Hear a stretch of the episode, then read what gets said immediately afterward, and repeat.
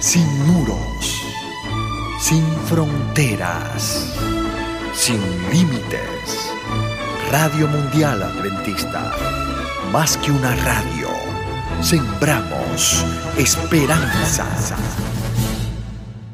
Job, capítulo 2, versos 4 al 7.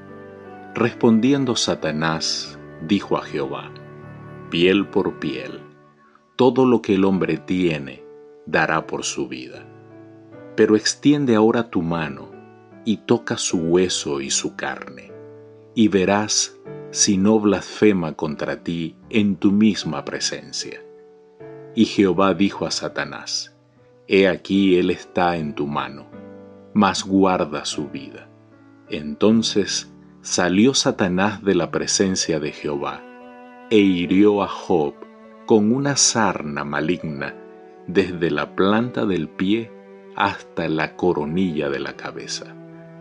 Satanás trata de demostrar que a Job no se le había impuesto una prueba suficientemente severa como para que revelara su verdadero carácter.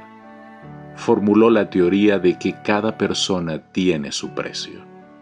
La integridad de Job había demostrado que uno puede perder su propiedad y sin embargo servir a Dios. Pero Satanás no quería admitir que alguien pudiese mantener su lealtad a Dios teniendo la vida en juego. Algunos han supuesto que las erupciones de Job habrían sido tumores purulentos de la piel o forúnculos. Otros han pensado que Job padecía de paquidermitis o elefantiasis. El nombre de esta enfermedad proviene de la apariencia que presentan las partes afectadas, que están cubiertas de una corteza nudosa y figurada como el cuero de un elefante. Quienes han visto enfermos de fuego salvaje han sugerido que Job pudo haber padecido esa enfermedad dolorosa y desfigurante. Es arriesgado tratar de diagnosticar la enfermedad de alguien que vivió hace 3.500 años atrás. Citando nuestra única información, consiste en unas pocas observaciones nada técnicas registradas en un libro eminentemente poético. Lo que fuera, sin duda sería algo muy doloroso a tal punto que se describe a Job en el versículo 8 con un trozo de alfarería roto y sin duda usado para aliviar la comezón violenta y quizá para eliminar los desechos de costras de las erupciones cutáneas. También estaba sentado sobre ceniza para calmar su picazón o dolor. Versos 9 y 10. Entonces le dijo su mujer, ¿aún retienes tu integridad? Maldice a Dios y muérete. Y él le dijo, como suele hablar cualquiera de las mujeres fatuas, has hablado, que recibiremos de Dios el bien y el mal no lo recibiremos. En todo esto no pecó Job con sus labios la esposa de Job trató de persuadirlo para que hiciera lo que Satanás quería.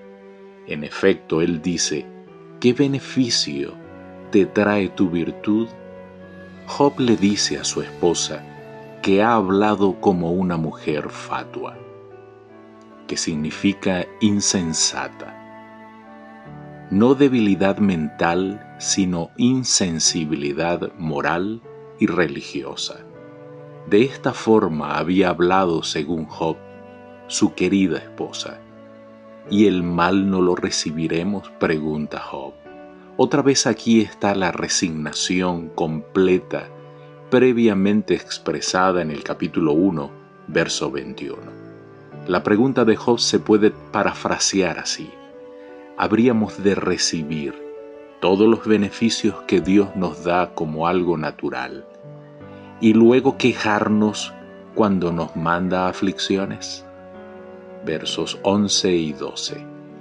y tres amigos de Job, Eliafaz, Temanita, Bildad, Suita y Sofar Naamatita, luego que oyeron todo este mal que le había sobrevenido, vinieron cada uno de su lugar, porque habían convenido en venir juntos para condolerse de él y para consolarle, los cuales alzando los ojos desde lejos, no lo conocieron, y lloraron a gritos, y cada uno de ellos rasgó su manto, y los tres esparcieron polvo sobre sus cabezas hacia el cielo.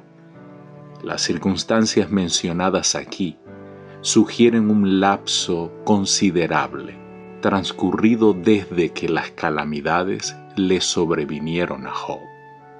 Job estaba tan desfigurado por su aflicción, por su enfermedad, que no era reconocible.